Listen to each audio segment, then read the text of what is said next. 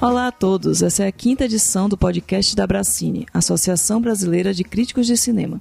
Eu me chamo Amanda Wade e falo de Salvador, na Bahia. Quem divide a apresentação do programa comigo é Renato Silveira, que fala de Belo Horizonte. Tudo certo aí em Minas, Renato? Ei, Amanda, tudo certo?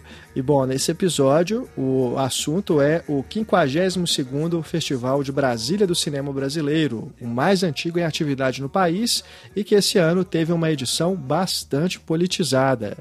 E neste episódio do podcast Abracine, a pauta é dupla, porque também vamos falar sobre o livro Mulheres Atrás das Câmeras, as cineastas brasileiras de 1930 a 2018, mais uma publicação da Abracine lançada recentemente. Exatamente, Renato. Vamos conversar com duas críticas da Bracine. A Maria do Rosário Caetano, né, que acompanha há muito tempo o Festival de Brasília, né, já morou lá, já foi de lá e estava nessa edição também. E com a Luísa Luzvag, que é uma das organizadoras do livro, junto com a Camila Vieira. E aí ambas estão falando com a gente de São Paulo, mas também já passaram por várias cidades, confirmando né, que a Bracine está sempre é, cercando todo o território brasileiro, mais ou menos. Com certeza. E bom, você que está ouvindo o podcast Abracine, está chegando agora, ainda não ouviu nossos primeiros episódios, olha, todos estão disponíveis no nosso feed e também no Spotify, no iTunes e demais plataformas de podcasts. A gente já falou sobre a crítica de cinema nas novas mídias, sobre as ameaças que o cinema brasileiro vem sofrendo e sobre curtas-metragens. Também temos uma edição especial sobre a Mostra de São Paulo de 2019. Então corre lá que as conversas ficaram bem legais, tenho certeza que você vai gostar. E agora vamos para o debate deste episódio. Nessa edição do podcast vamos fazer um pouco diferente, né? Não vai ser só um tema. A gente vai começar com o gancho do 52º Festival de Brasília de Cinema Brasileiro, mas vamos falar um pouco sobre os principais acontecimentos dessa edição, trazendo também o Manifesto Feminino, algumas questões que estão no cenário cinematográfico atual, e a partir daí puxar também o livro das cineastas mulheres que foi lançado pela Bracine recentemente. Então, antes de tudo, vamos conhecer quem está conosco aqui hoje, né? Começando pela Maria do Rosário Caetano. Seja bem-vinda, Rô, tudo bem? Tudo bem. E vocês? Tudo ótimo. Tudo ótimo. Apresenta um pouquinho só para os nossos ouvintes conhecer um, um pouquinho da sua trajetória. Bem, eu sou mineira, não é? Sou jornalista, vivi 25 anos em Brasília, estou há quase 25 também em São Paulo. Então tem três estados na minha vida, né? Minas, o Distrito Federal e São Paulo. É, eu sou colaboradora da revista de cinema, já publiquei alguns livros, né? um deles é, sobre o cinema latino-americano, entrevistas com grandes nomes do cinema latino-americano. E também eu organizei um livro chamado Cangaço, o Nordeste no cinema brasileiro. Escrevi três livros para a coleção Aplauso, aqueles perfis em primeira pessoa, né? Primeira pessoa, o cineasta. A gente apenas como quem dá uma ajudazinha, colabora, elabora. Quem foi o primeiro foi sobre João Batista de Andrade, o segundo sobre o Fernando Meirelles e o terceiro sobre a atriz e cineasta Marlene França. Ótimo, ótimo. E agora é a vez da Luísa Luzvarg. Oi, tudo bom? Luísa, seja bem-vinda e fala pra gente também da sua trajetória na crítica de cinema e onde que os ouvintes podem encontrar seu trabalho. É, eu sou jornalista, eu, na verdade, nasci no interior de São Paulo, mas eu mudei muito cedo para. Primeiro para São Bernardo, depois para São Paulo. E eu sou, então, portanto, eu sou uma paulistana contrariada. Eu já tentei sair daqui, mas acabo voltando. E numa dessas incursões eu fui para Recife, por conta de uma bolsa de, de pesquisa, né? Fiquei aí quase dois anos, tal. Deixei muitos amigos, mas tive de voltar trabalho com pesquisa de cinema, mas também de audiovisual. O meu mestrado, na verdade, foi sobre MTV. Veja você. Olha. E é, porque eu queria trabalhar com uma com essa questão da aculturação de uma marca estrangeira em solo pátrio. E eu não conseguia, naquele período, vislumbrar essa possibilidade a partir do cinema. E aí acabou, cai, cai, acabei que caí nisso. Depois me dediquei ao estudo das narrativas criminais, né? lancei o, o crime como gênero. Sim. E mais recentemente, o Mulheres Atrás das Câmeras, que é uma, na verdade, é uma coletânea de artigos, né, organizada por mim, pela Camila Vieira da Silva, contou com a ajuda de diversas abracineiras, é, com a ajuda, com a discussão, com a colaboração né, da Rosário, inclusive. Amanda tem um artigo. E é isso. E tem um blog que se chama Fanfatale, que é um blog extemporâneo. Né? De vez em quando eu, eu saio de cena, esqueço que ele existe, depois volto. Enfim. Ótimo. Muito bom, muito bom. Muito bom. Vamos começar então com o Festival de Brasília, né? É... Rosário, na sua cobertura para a revista de cinema, você destaca que essa edição foi a mais politizada dos 55 anos de história do festival. É, a gente soube do clima, né? teve muitas, muitas manifestações, protestos, desde a abertura até o encerramento. Fala um pouquinho sobre esse, esse, esse cenário, essa politização foi mais com o que acontecia fora de tela ou os filmes também refletiram isso?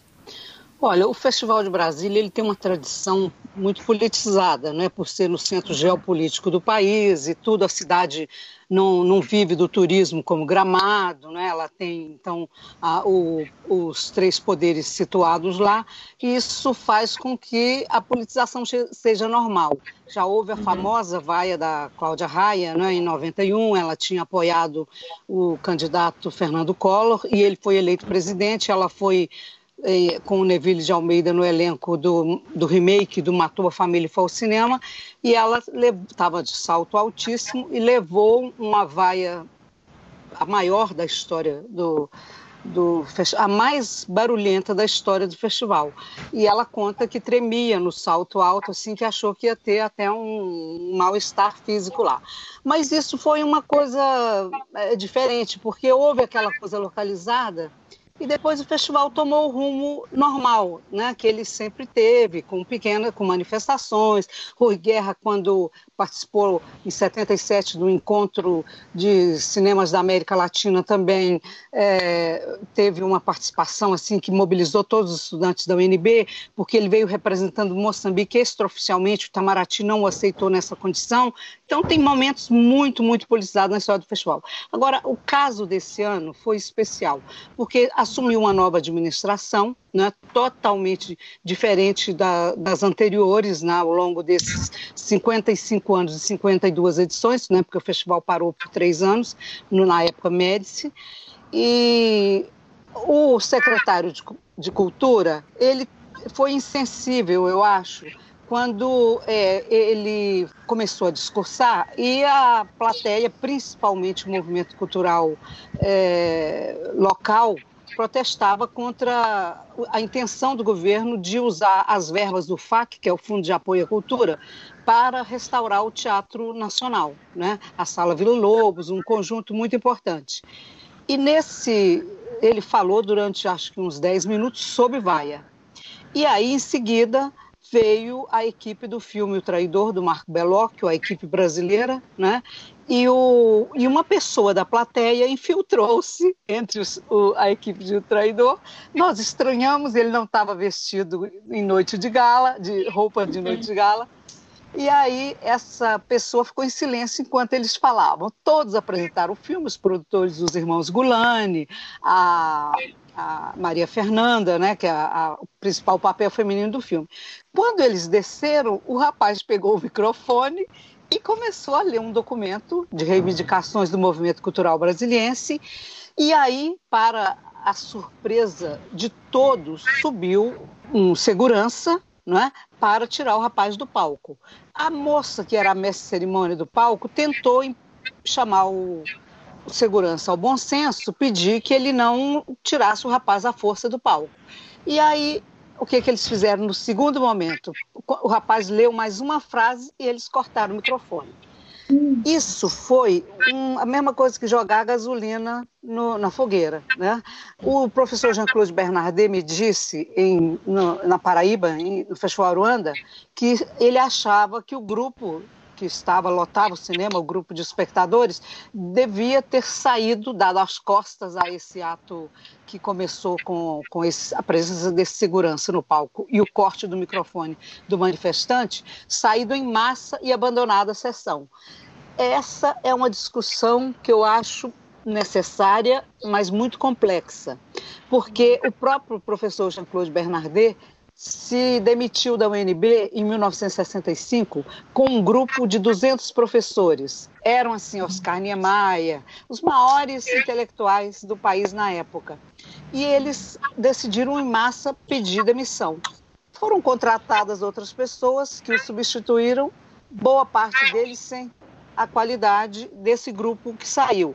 Agora eu pergunto, seria tático sair todo mundo, abandonar uma sessão, fazer essa desfeita, mesmo que à distância, a Marco Belóquio e a Maria Fernanda e a equipe? Eu, pessoalmente, acho que o público fez a coisa certa. Ficou no cinema, mas protestou a cada dia. Não houve um dia sequer ao longo dos oito, nove dias do festival e que os protestos não se multiplicassem.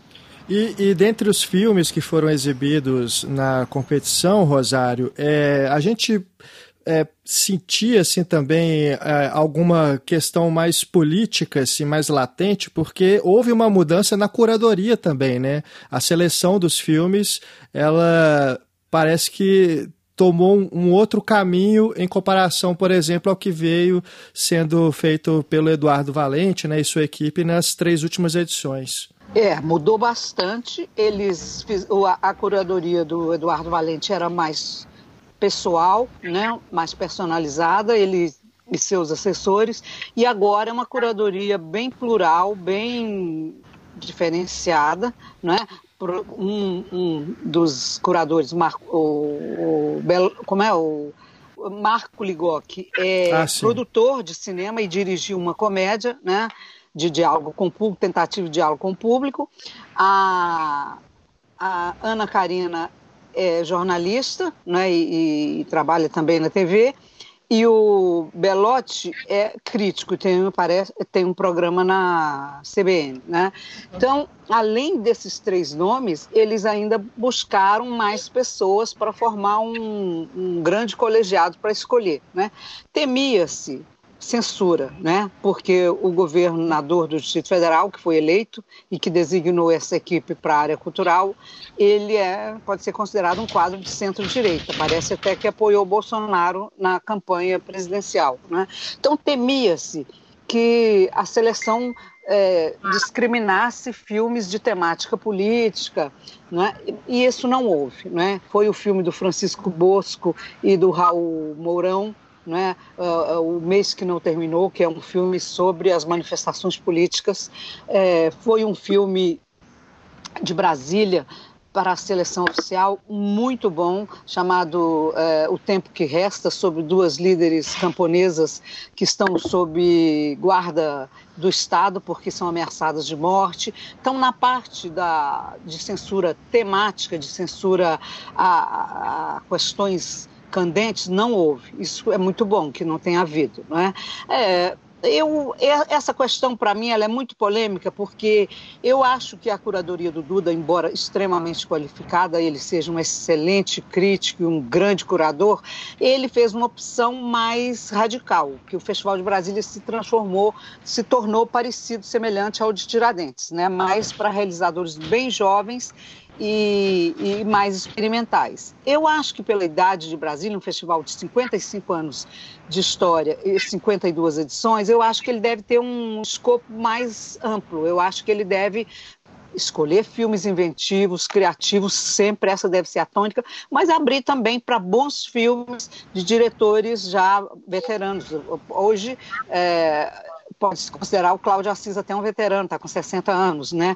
E também ele foi selecionado numa edição do Duda, mas eu, eu, eu, nunca pensei no Cláudio como veterano, mas a idade já está nos levando a isso, né? Na, na seleção de curtas, por exemplo, tinha um, o filme do Severino Dadá, o grande montador, né, como diretor nesse curta-metragem, e Dadá vai fazer 80 anos. Então eu acho que se um cineasta tem 70 anos, 80, até 90, ou 100 como Manuel de Oliveira, e continua produzindo filmes instigantes, que provocam debate, eles devem ser também selecionados. Não se deve haver corte por idade, né, e nem por tentar fazer um filme menos experimental. Eu acho que um cinema que, que tenta dialogar com o público, mas é inteligente, é ousado, eu acho que ele é tão importante quanto um filme experimental. Né? Com certeza.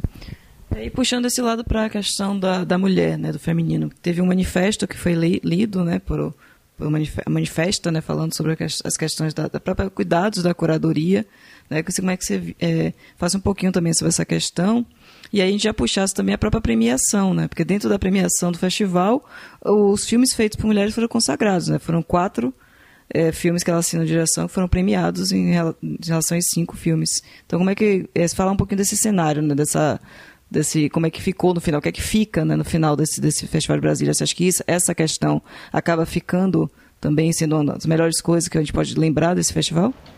Olha, eu, se o festival de dois ou três anos atrás, o festival uhum. do, do filme da Daniela Thomas foi o festival Black, não é? O festival em que uhum. o movimento Black se posicionou, deu o tom, marcou posição nos debates, né? O Vazante, uhum. que o Vazante teve aquela sessão, Isso. talvez eu, eu moderei o debate, talvez tenha sido o debate mais tenso da história do Festival de Brasília, não é? Uhum. E esse ano uhum foi o, o, ano das mulheres. Elas se organizaram, foram a todos os debates e o debate mais tenso deste ano além do do Francisco Bosco, mas é, que né, o junho, o ano que não, o mês que não terminou, a, o debate mais tenso foi do filme do Mato Grosso, não é o filme do Bruno Bini, que se chama Loop, né? Esse filme é, foi considerado pelas feministas um filme é, misógino, um filme que expõe a, a, que há, um, há uma o feminicídio é um dos temas do filme e ele não dá a, a atenção devida nem a complexidade devida ao assunto. O debate foi pauleira pura, elas se sentaram enfileiradas, né? As jovens realizadoras, elas eram todas é, das mostras competitivas, né? Eram umas cinco, principalmente o núcleo, e elas fizeram questionamentos muito fortes e muito sérios ao, a esse filme do Mato Grosso. Né? Esse foi, para mim, nas, na edição desse ano, o caso Vazante 2019. Né?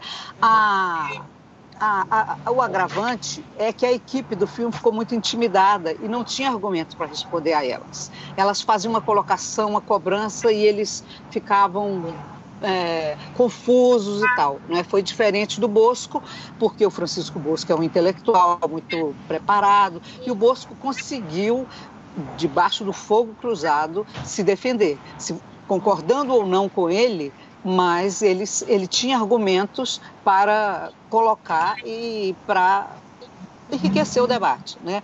Então, a presença feminina já se fez sentir ao longo da semana nos debates. E no, no penúltimo dia, houve um episódio que foi mais a segunda é, gasolina na fogueira do festival. Um, o diretor geral, o diretor administrativo, o diretor geral, da parte mais executiva, não do pensamento do festival, mas da parte executiva, que é o Pedro Lacerda, que é um cineasta, a, quando a equipe do filme de Brasília, o longa-metragem é, O Tempo que Resta, né, é, a, a, subiu ao palco com as duas camponesas, as duas líderes camponesas sob ameaça, elas começaram a falar, as duas camponesas, um pouquinho, muito, um pouco muito. Né? Elas falavam bastante porque elas não são intelectuais, elas não, não têm hábito, elas nunca foram a um palco de festival defender um filme e tal. E aí ele começou a dizer filme, filme, filme, a gritar. E a, o grupo de feministas que estava sentado enfileirado, entre elas a cineasta e grande diretora de fotografia, Júlia Záquia, eh, levantou-se e, e, e o confrontou, pedindo que ele respeitasse aquelas mulheres que falavam no palco. Ele bateu boca com ela, dizem que falou palavrão. Essa parte do palavrão eu não testemunhei. Eu testemunhei, de, eu me levantei para ver o que estava acontecendo e vi o um embate entre Júlia Záquia e o Pedro Lacerda. Né? E esse embate foi muito, muito grave e ele até apareceu no manifesto das, das mulheres cineastas. Né? É, eu acho que não cabe a um diretor administrativo, um coordenador de festival, fazer esse tipo de, de, de procedimento, inclusive com convidadas do festival, que eram aquelas duas mulheres.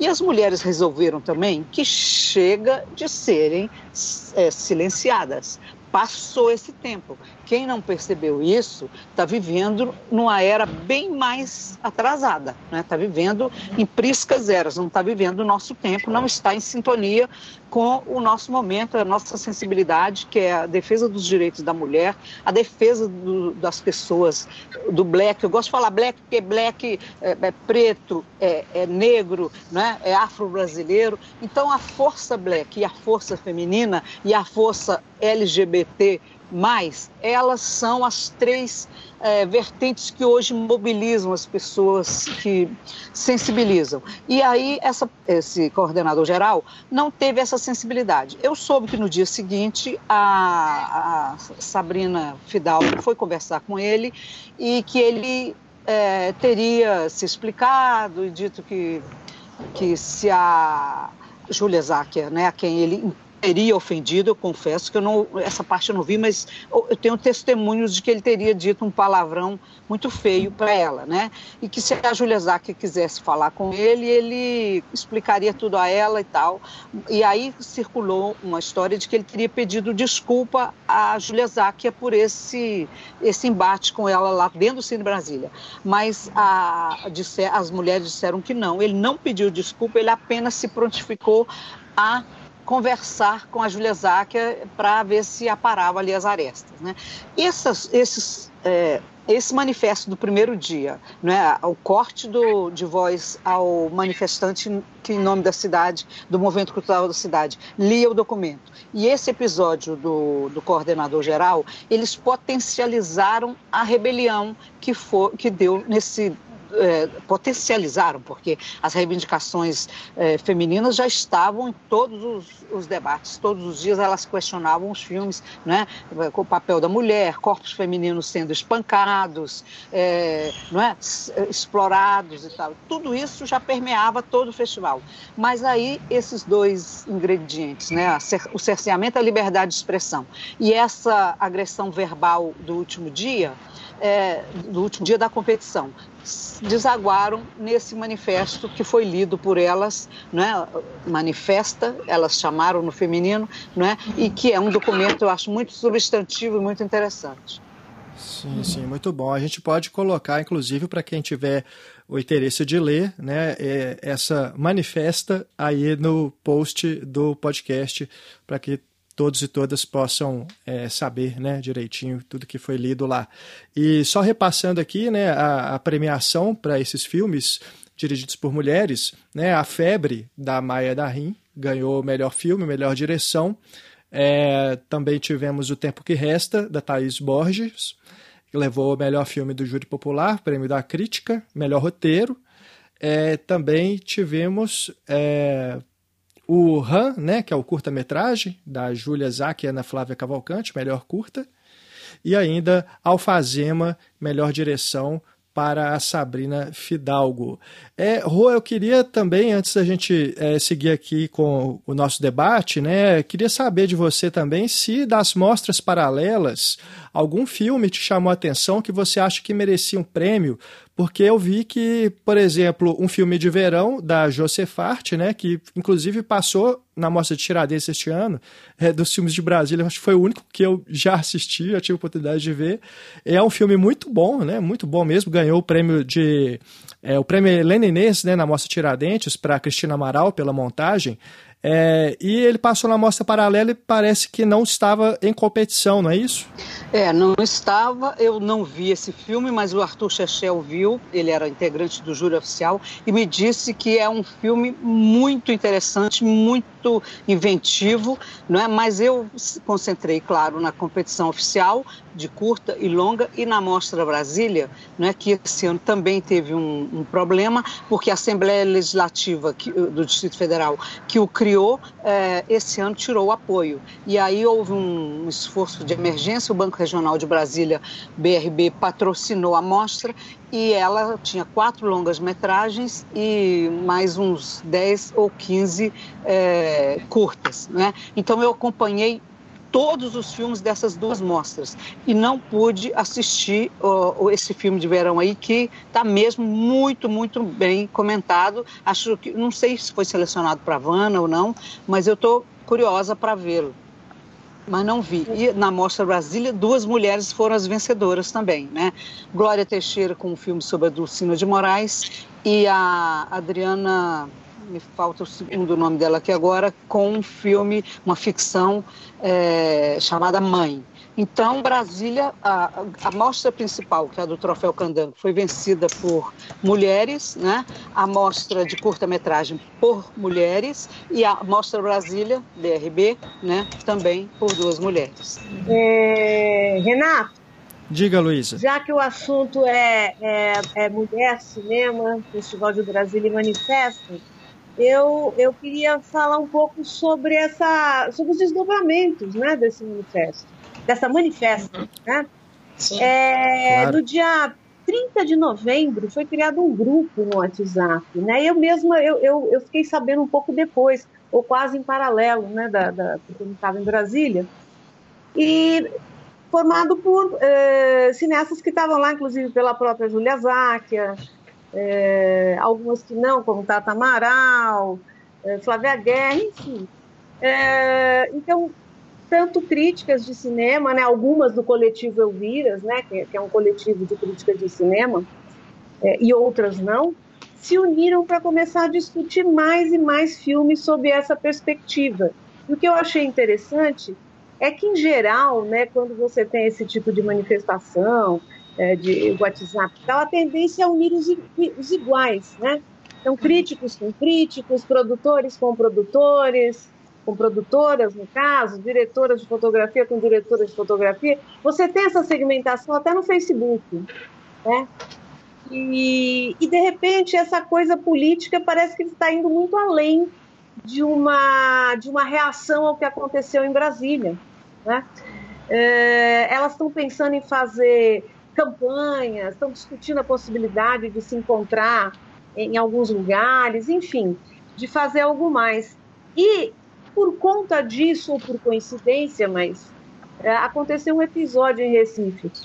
É, surgiu uma, uma questão que envolveu as mulheres da produção de um filme, que ainda está sendo feito, chamado A Salamandra, que teria como protagonista uma francesa que vem para o Brasil, entediada, buscando novas né, coisas para a vida, conhece um brasileiro, é, Michê, algo assim, né, não chega a ser explícito isso.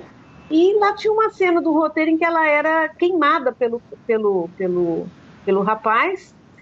É, e está tá descrito isso, eu li a cena no roteiro. É, e, e, enquanto ela queimava, ela se revirava de prazer e tal. E aí as, as, as produtoras, a, a atriz, as meninas do set acabaram se unindo e fazendo um manifesto a dois nossa. Dentro do set. dentro do set. É, e acabaram conseguindo reescrever a cena. Olha. Mas baseada no mesmo tipo de argumentação, inclusive no mesmo formato da manifesta lida em Brasília. Eu, e eu tô achando isso muito interessante, porque eu também nunca vi isso.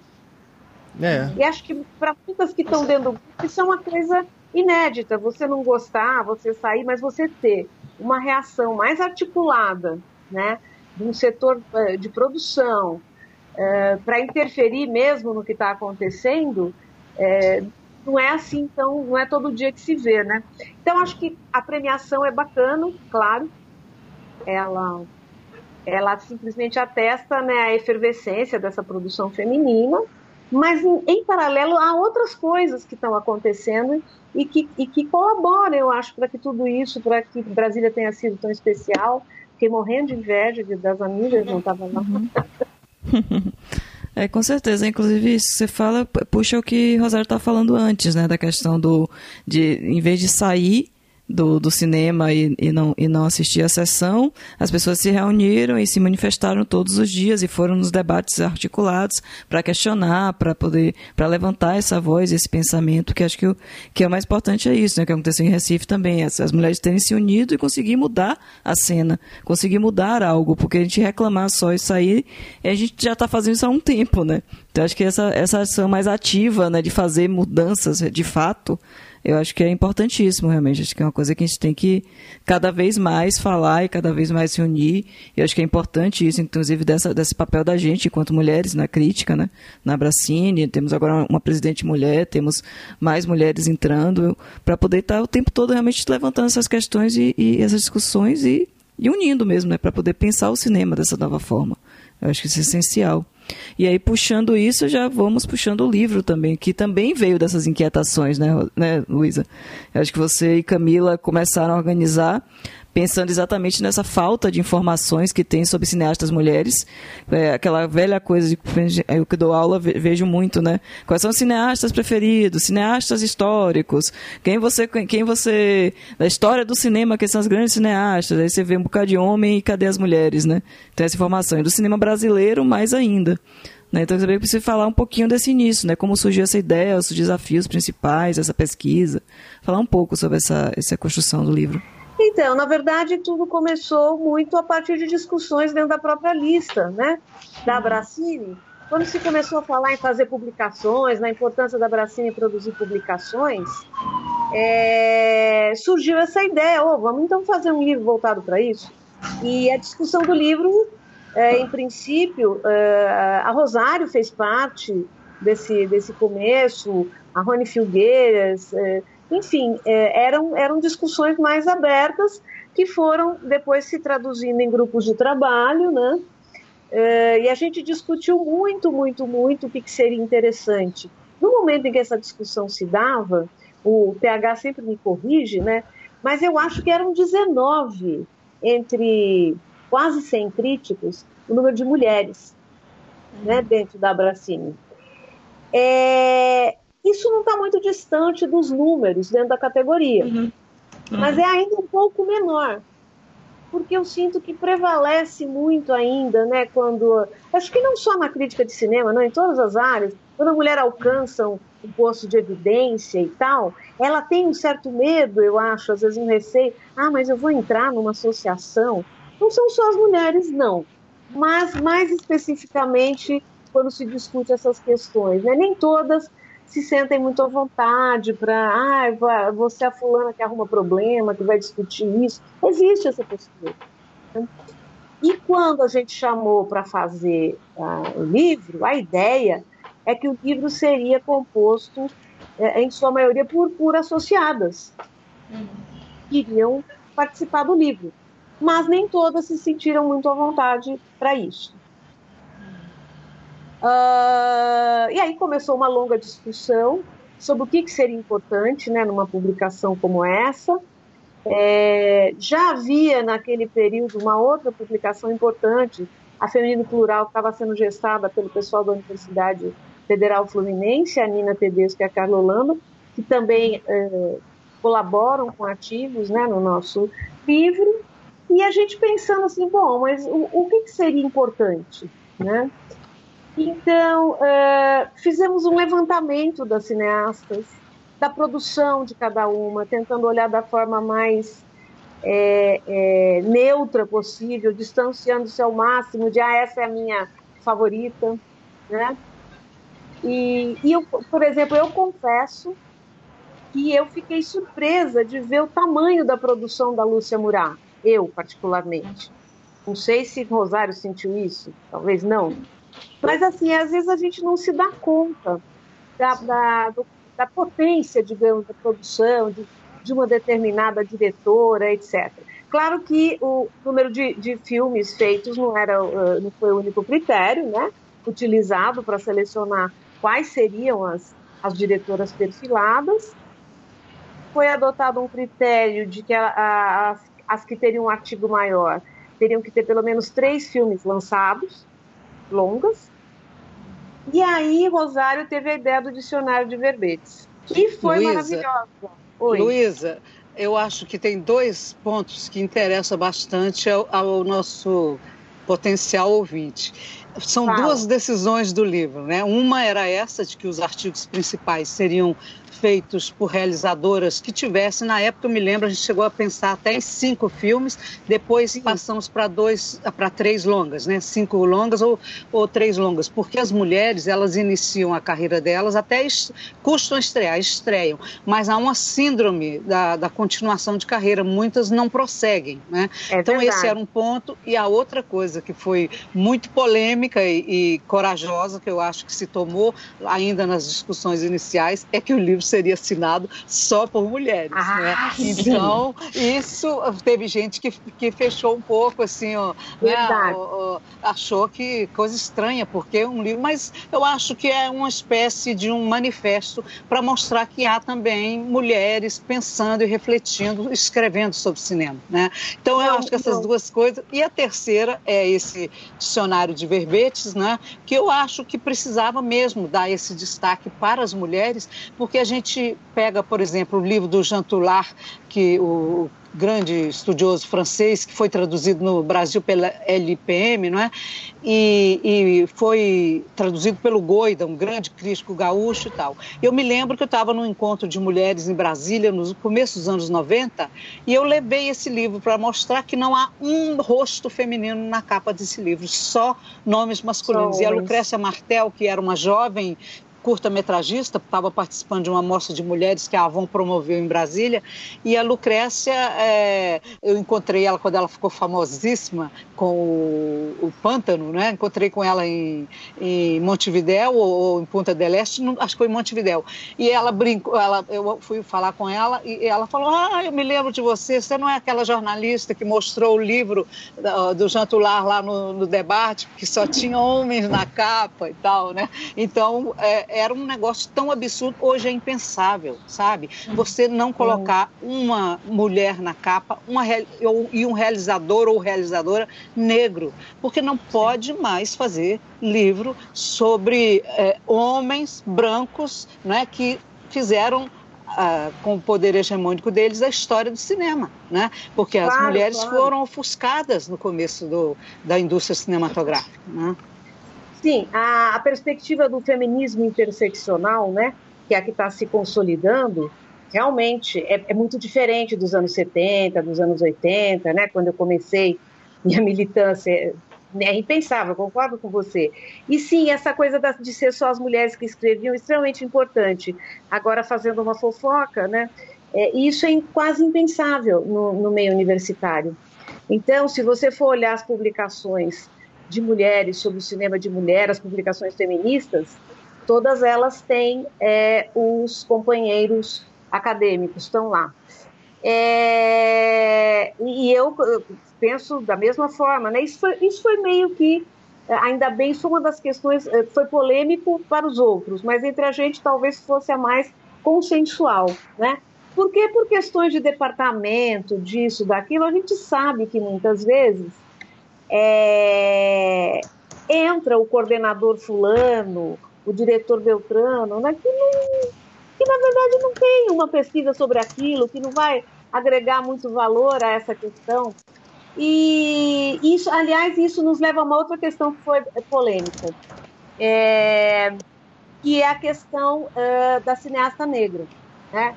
Quando a gente começou o livro, a única cineasta negra que se tinha notícia que tinha um longa e que ficaria de fora dos artigos, portanto, se a gente né, botou esse, essa, esse patamar de três longas, é, seria Adélia Sampaio. E, por conta disso, a gente acabou criando dentro do livro, além dos perfis, alguns ensaios temáticos, uma sessão mais temática, que pudesse discutir essas outras uh, produções emergentes, outros segmentos, é, então, a questão do cinema lésbico, do cinema queer, que, claro, não era tão forte, você não vai achar uma, uma diretora consagrada com muitos títulos é, com essa perspectiva. É, são outros tempos, né? É, mesmo a Teresa Trautmann, né, que foi talvez a mulher mais censurada do cinema brasileiro, é, o, a censura ao filme dela, Os Homens que Eu Tive, é até objeto de uma. Eu, eu contei isso para ela, de uma dissertação de mestrado na USP faz um estudo do parecer do censor, imagina. É, enfim, então eram, mas eram coisas assim, quando a gente olha para aquilo que era chocante nos anos 70, 80, é, era, era uma coisa assim, quase pueril, né? Um moralismo, enfim. É, então, essa questão da mulher negra a gente acabou batalhando de ter via ensaios, para, porque não estariam com um destaque grande, né, como perfil, é, não estariam representados, não estaria representada essa produção da mulher, das diretoras negras, né? A gente não teria uma grande representação. Então foi uma coisa polêmica. E dentro desse quesito, é, faltou até alguma outra coisa, né? mas não deu tempo, porque você vê, é, entre uma discussão e outra, são 27 artigos. É, e quantos verbetes, Luísa? Quantos verbetes com, com perfis? 265. Mas eu, eu, eu, sou, eu fico triste, claro, a gente não pôde é, atualizar como gostaria. Nesses 265 ainda tenho que colocar, né? A gente simplesmente teve que fechar o livro uma hora porque ia passar o resto da vida atualizando. Né? E porque nessa questão, uh, nos verbetes, a ideia de que uh, as mulheres tivessem também pelo menos um longa lançado. Né? E é, muitas claro, vezes. Colocar as curta-metragistas, o número é, cresce exponencialmente. Não, né? a gente ia ficar louco. Como, como, infelizmente, não é que a gente não, considere essa, essa dimensão, né? metragem importante. Inclusive porque muita mulher faz, é muito comum, produção para TV. E às vezes ela tem lá um média-metragem de 55 minutos, é de chorar, mas não entrava. Né? É, que ela fez, obviamente, pensando no máximo em, em, em circular pela televisão. Né? Então, é, a gente teve que fechar e a gente dependia muito, lançou ou não lançou? Às vezes a gente não tinha certeza de que havia sido lançado. E tínhamos de recorrer aos companheiros abracineiros, às abracineiras. E aí, você está sabendo disso, não está? Enfim, como que foi? Né? É, enfim, mas é, e, e, com tudo isso, claro, a gente conseguiu, eu diria, uma, uma tarefa hercúlea, que foi é, dar uma visibilidade maior para aquelas diretoras já consagradas, inclusive, das quais a gente não sabia muito, às vezes sabia, às vezes não, né? E, e ter um olhar maior sobre essa produção mais recente feminina. E é bastante heterogêneo. Tem até filmes desenvolvidos para igrejas, igrejas pentecostais, não, não somente a Universal, por mulher. Né? Então é uma produção bastante diversificada, ao contrário é, do que se possa imaginar. Tem absolutamente de tudo.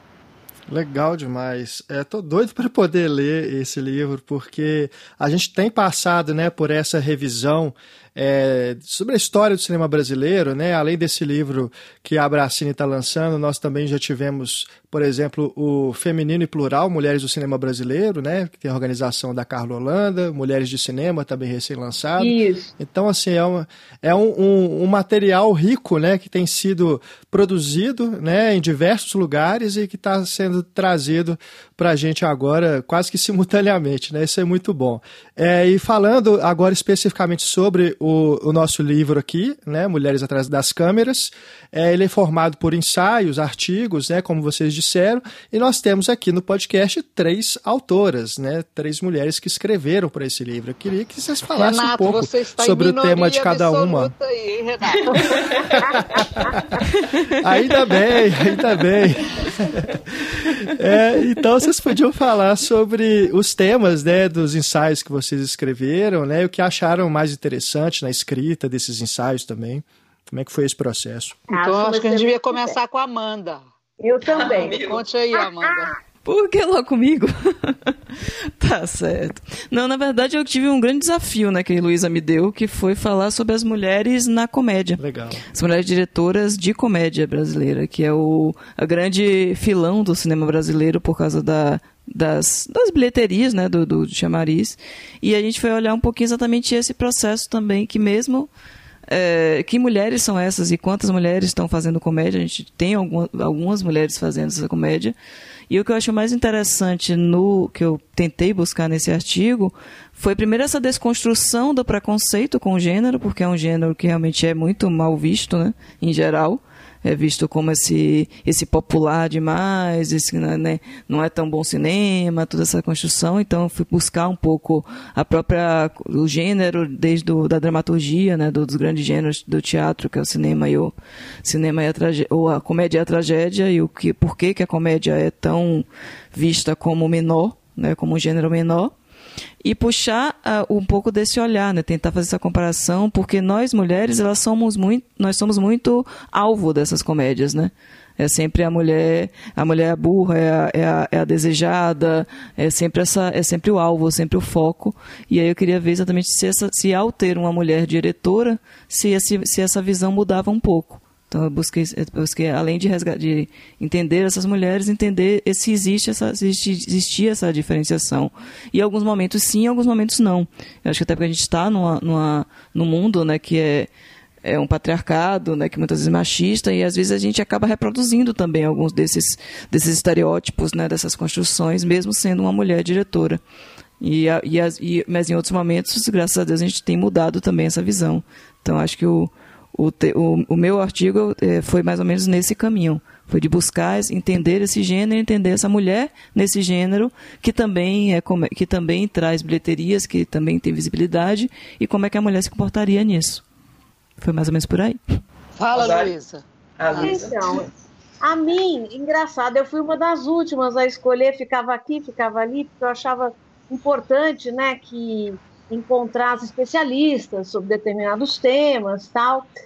E quase que eu faço da Katia Lund, mas a Rony estava louca para fazer. Eu falei, não, então tudo bem, porque a minha, o meu doutorado foi sobre Cidade de Deus e tal, e eu me aprofundei um bocado né, na, na, na, na no tipo de narrativa é, que ela desenvolveu, que ela desenvolveu desde os videoclipes e tal.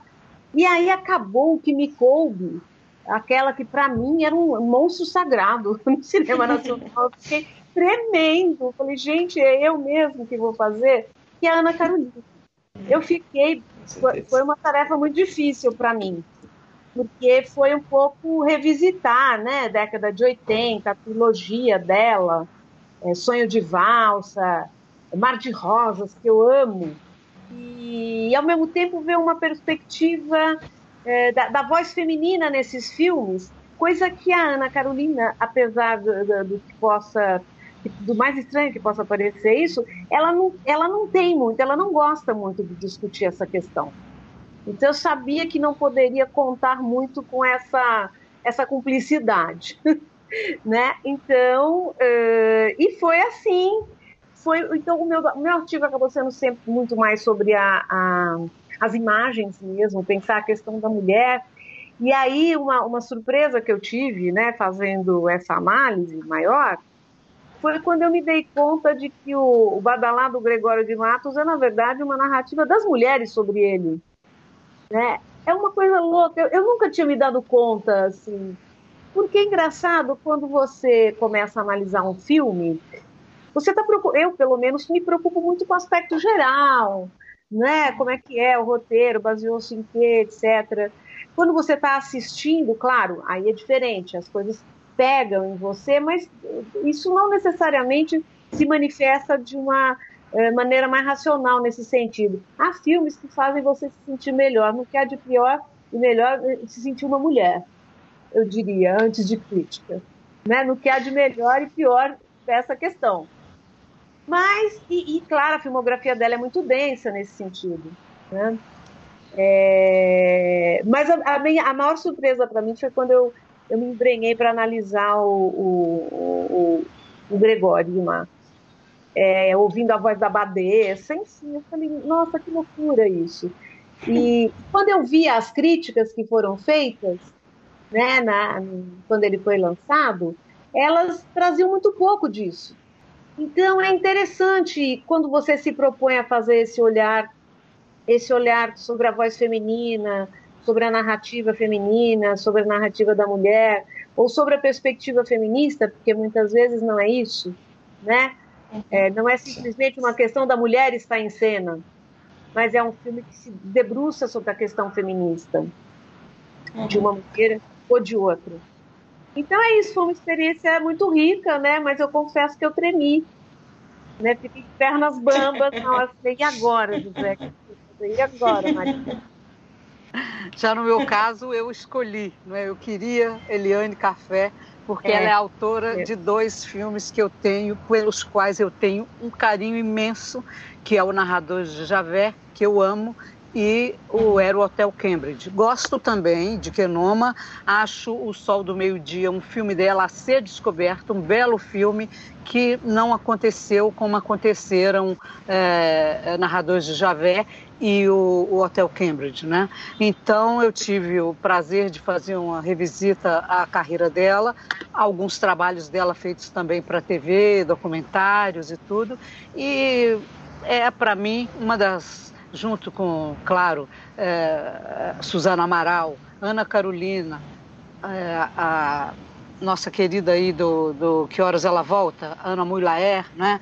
Tata Amaral, quer dizer, nós hoje temos um time de primeira linha de realizadoras, né? As mais jovens, a turma de Minas, né? Então nós estamos vivendo um momento muito bom, porque nós não precisamos ter um olhar caridoso, ai, é filme feminino, vamos prestar atenção. Não, elas estão fazendo o melhor cinema brasileiro da atualidade. Claro que há homens também que estão fazendo grandes filmes, mas se você pegar o impacto que o narrador de Javé que uh, era o Hotel Cambridge, que horas Sim. ela volta, né? Esses filmes eles tiveram um espaço social imenso. Eles foram discutidos, pensados por alguns dos mais importantes críticos do país, estiveram em festivais internacionais, né? Ganharam prêmios.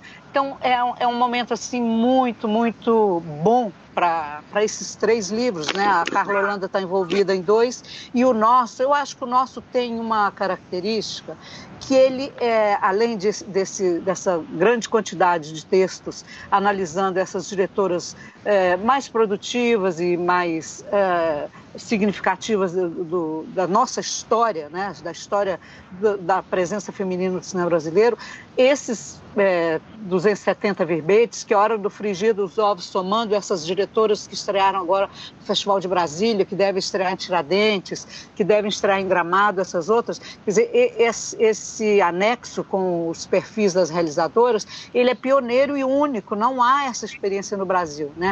Tata Amaral está fazendo é, é um, é um, um trabalho também nesse sentido, de perfilar todas as realizadoras, né? A Heloísa Buarque de Holanda comandou nos anos 70, 80, começo dos 80, se não me engano, não é? com a, nos anos 80, com a Ana Pessoa, um, um um livro que é, esse sim, é a semente, é o germe, né? porque elas fizeram pequeníssimos textos, legendas para imagens dos filmes. E aí, aos poucos, nós, o cinema brasileiro, que era tão pobre de bibliografia, ele foi enriquecendo, enriquecendo. A Braxin está dando a contribuição dela, não é? com esses nove livros já editados em, com parcerias com editoras como a Letramento. A desse livro da, das mulheres é, atrás das câmeras é a Estação Liberdade né? Uma, também uma editora muito boa, fez uma capa lindíssima para o nosso livro. Vocês vão ver a hora que vocês forem comprar o livro nas livrarias, uma capa vermelha muito, muito bonita.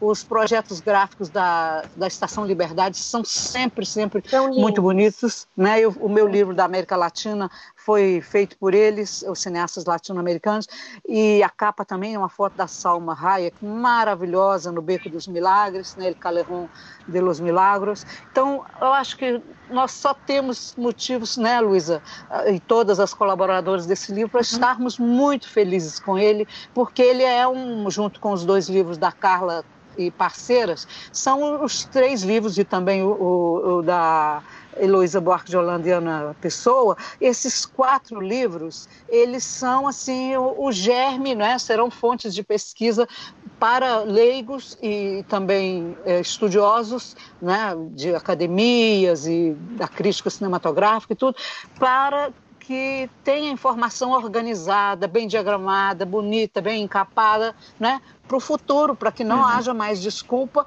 de que ah, mas não, tudo está disperso, a gente não conhece no é, Brasil não achei. Nossa... é, não achei, nossa memória é muito precária. Ah, não, estão ali as pioneiras, né, desde é, Carmen Santos, todas essas mulheres, até o tempo, até 2018, né? Quem sabe o livro se esgota e a gente faça uma edição, a segunda edição aí com todas as realizadoras, né? Atualize então, nós dependemos da, da, da, receptividade do livro para que haja essa segunda edição. E só com relação à minha personagem, no caso, que é a, a Eliane Café, eu soube de uma notícia maravilhosa lá na Paraíba. Nem sei se pode contar, se poderia contar, mas vou contar. Conta, se pudesse, conta. fica como em confidência mineira. Eu sou Opa. mineira. Né? É o seguinte: Ana, a, a Lili Café, Eliane Café, está fazendo uma longa pesquisa e já é, preparando o roteiro de um filme sobre Dona Elizabeth Teixeira, a protagonista do Cabra Marcado para Morrer de Eduardo Coutinho. Uau. Coutinho fez o documentário e aí Lili Café deve fazer, se eu entendi bem, se me contaram esse segredo que eu estou revelando, se eu entendi bem, é, tem equipe na Paraíba, né, porque Dona Elizabeth é paraibana, pesquisando. Dona Elizabeth está com 91 a 92 anos, lúcida, né? Então, se tudo der certo, nós teremos um filme de ficção de Eliane Café sobre a grande líder camponesa Elizabeth Teixeira e seus 11 filhos e suas tragédias pessoais que deram origem a essa obra-prima do documentário brasileiro que é Cabra Marcado para Morrer. Nossa, Maravilha. já é o filme que eu estou mais aguardando aí para os próximos é. anos. Caramba. É. E a Ana Carolina também está preparando um filme novo, né, Suísa? Sim, senhora, está fazendo. Não quis, eu, eu tava. É a perspectiva que ela tem é de lançar só no segundo semestre do ano que vem. Então, ela não quis falar né, é, muito sobre ele, a gente estava fechando o livro quando essa notícia chegou. Aliás, você a recebeu em primeira mão, não foi? Foi, recebi um release. É, foi, um release. Chegou é. um release para abraçar. Aí eu verdade. peguei e falei, então, é verdade, tal. Ela está fazendo o maior, maior mistério sobre uhum. essa, essa nova produção que se passa no Paraná. No Porto de Paranaguá, enfim. Mas tem sim, tem filme novo saindo. Muito bom. É, eu queria deixar uma última questão aqui para debate, é, e antes também fazer um registro, porque também aqui das Minas Gerais, né, nós temos é, o pesquisador Adilson Marcelino, que tem o site Mulheres do Cinema Brasileiro, que também é uma fonte muito bacana né, de pesquisa, é, com perfis de, de várias é, mulheres. Então, acho que a gente tem, né, junto com os livros agora, é, e tem o site também do Adilson, que são assim, é, fontes muito, muito importantes né, para a gente ter acesso e conhecer é, cada vez mais as mulheres do cinema brasileiro. E falando é, nisso, é, a questão que eu queria deixar é sobre o acesso aos filmes, né? Porque Ana Carolina teve a obra dela recentemente lançada em DVD, né? Pela Videofilme, se eu não me engano. É, os filmes da Ana Mui Laerte a gente encontra até em Blu-ray. É, filmes é, da Eliane Café, acredito que também é tranquilo de achar, né? Se não em DVD, no Canal Brasil sempre está passando. Mas e filmes como, por exemplo, da Carmen Santos, da Gilda Abreu, é, da Cléudia Verberena, né, a primeira realizadora mulher. Como é que o, o leitor, a leitora, que encontrar no livro Mulheres atrás das câmeras, é, encontrar esses filmes, tiver interesse em procurar por eles, como que é né, o acesso a esses filmes, que é uma questão sempre muito delicada no cinema brasileiro, que a gente sabe que tem esse problema histórico da preservação não é? e do, da difusão desses filmes para gerações mais novas. Né? Antes então, da Luísa, da... Luísa, deixa eu contar uma história lá da Paraíba também, muito engraçada, você conhece o personagem. Há um pesquisador em João Pessoa chamado Willis Leal, já um homem octogenário, que ele tem uma, é um personagem, uma figuraça. E ele tem mania de dizer que boa parte do cinema paraibano foi feita nos bares. O cara bebia umas, começava a idealizar o filme, falava que o roteiro estava escrito, chegava a sair nota na imprensa dizendo que o filme ia ser lançado. E o filme era apenas um, um desejo projeto. virtual, né, um projeto daquele realizador. Então ele gosta de separar os, entre os filmes virtuais e os reais. No nosso caso, a, a, as mulheres, as pioneiras, fizeram filmes, mas não sobreviveram, né? Os primeiríssimos mesmo, Sim, a Luísa pode me corrigir, mas não, não há nada, nada, nada, nada. Não é o Rudade Andrade, né? O, o grande é, é, homem ligado à Cinemateca, memória de Cinemateca, diretor de curtas-metragens e pensador do cinema brasileiro também, ele fez um artigo uma vez na Folha contando assim, parece que 70% do cinema brasileiro da era muda, acho que 80% desapareceu, né? Sobraram alguns raros filmes, né? E imagina filme de mulher então que que eram eram coisas raríssimas, né? Então, acho que não tem da, dos anos até os anos 40, eu creio que não é nada, né, Luísa? Até mais 50, não. E aí tem umas histórias que eu, que eu fui atrás, eu não vou lembrar agora dos nomes, mas tem até história na Era Muda de diretor que brigou e sumiu com o filme. É, então, isso não é só uma questão das mulheres. Era mesmo uma, uma bela uma bagunça se você olhar, é, o, o, Jean-Claude tem um levantamento maravilhoso sobre isso, né, que ele fez é, nos roteiros do Estadão, mas se você olhar é, o que, que, era o diretor, o que, que era o produtor, havia essa confusão nas fichas técnicas, então isso acontecia a homens e mulheres, mas evidentemente isso servia de pano para manga para o pessoal falar, ah, tá vendo? Ela não fez esse filme. Né? Há mais dúvidas com relação à mulher fazer filme né? Então a Cléo de Verena é uma, né? Pai era uma sombra, não foi o marido que fez.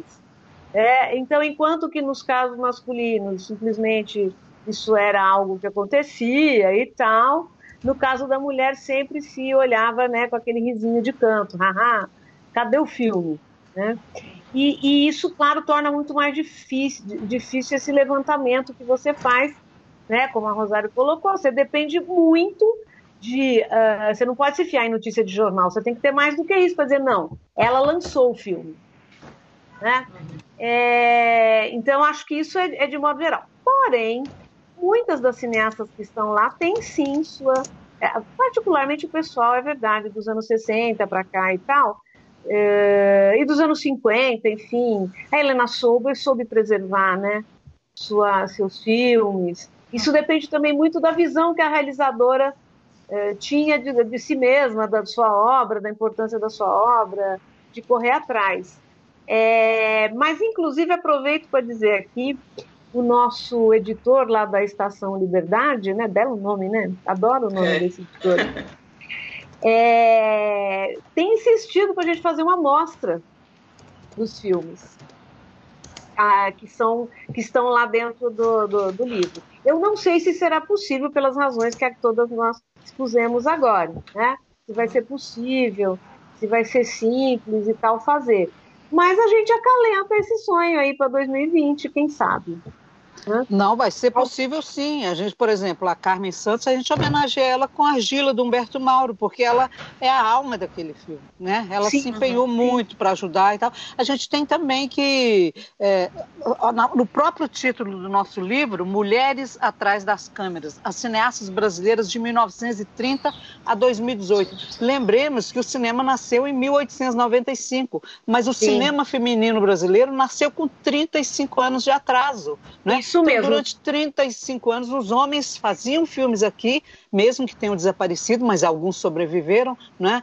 E as mulheres não ainda não tinham começado a fazer. Aí começaram, fizeram, mas o cinema delas desapareceu, não se concretizou. Carmen Santos sonhou tanto com fazer tantos filmes e acabou se realizando mais como atriz do que como diretora, né? Era uma mulher empreendedora que era atriz talentosa, cheia de projetos, mas os, os, empecilhos para a realização feminina, esse caso da Cláudia Verberena, de se dizer que foi o marido que fez o filme por ela, quer dizer, Nada são, me leva você vê o nível de, de, fofoca e de maldade da imprensa, é, né? É, de que ela, a mulher não sabe fazer isso, é o marido dela que está fazendo por ela. Quer dizer, isso é. é. muito simbólico, é uma coisa terrível, é um estigma, não é?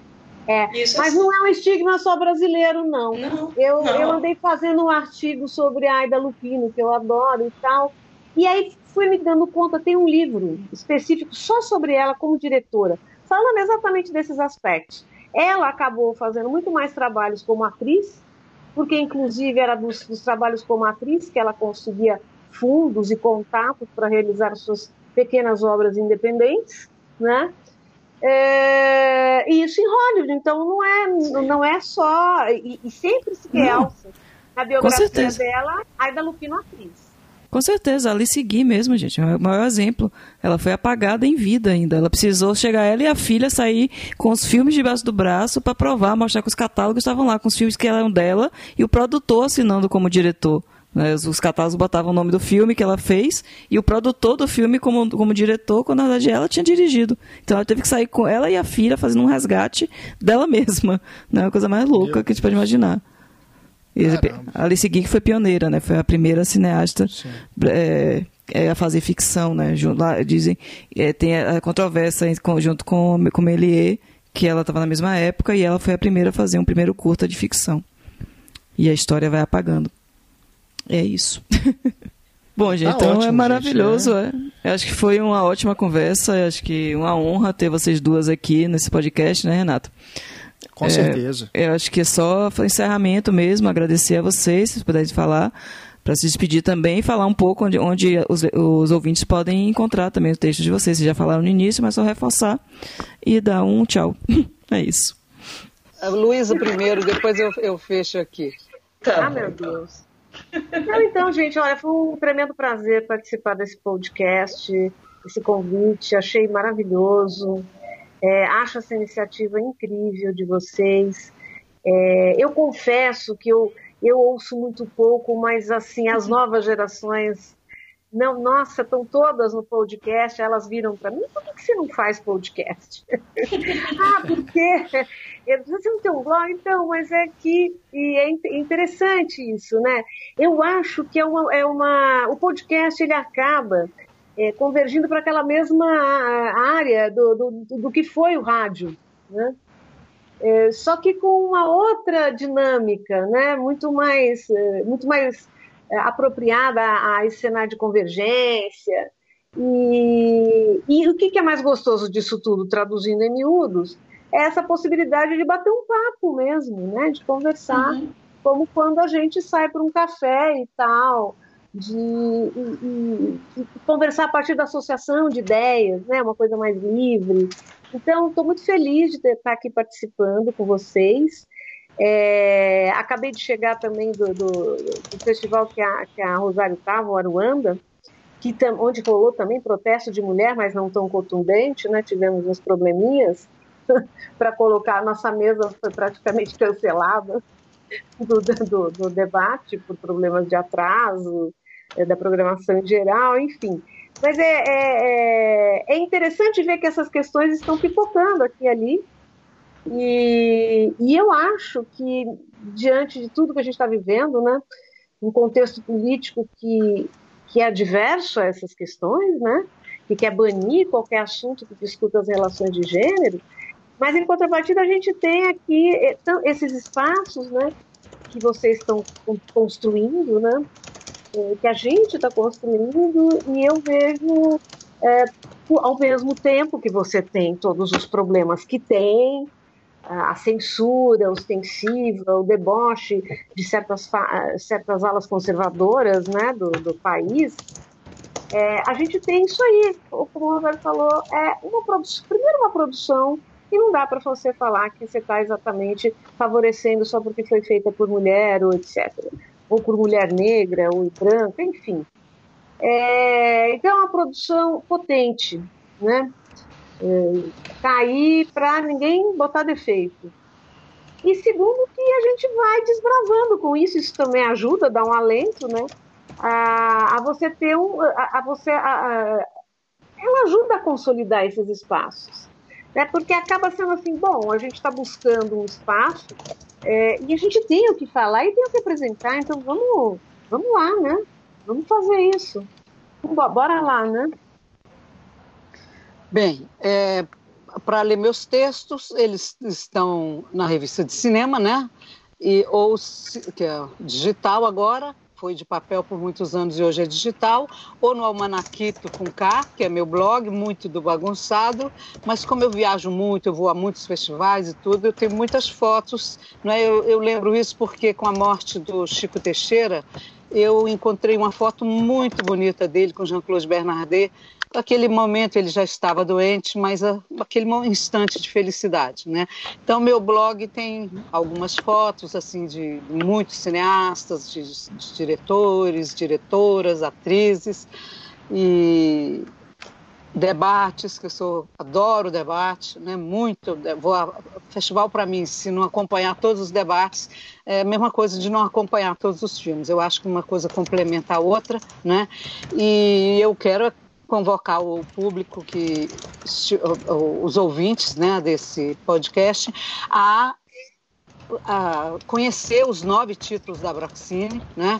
principalmente, né, puxando a sardinha para a nossa lata, é, esse das mulheres, pelo seu pioneirismo, pela sua realidade, mas claro, tem os livros também com os, os longas-metragens, né, os documentários, as melhores animações, melhores é, curtas-metragens, né, livros sobre a crítica.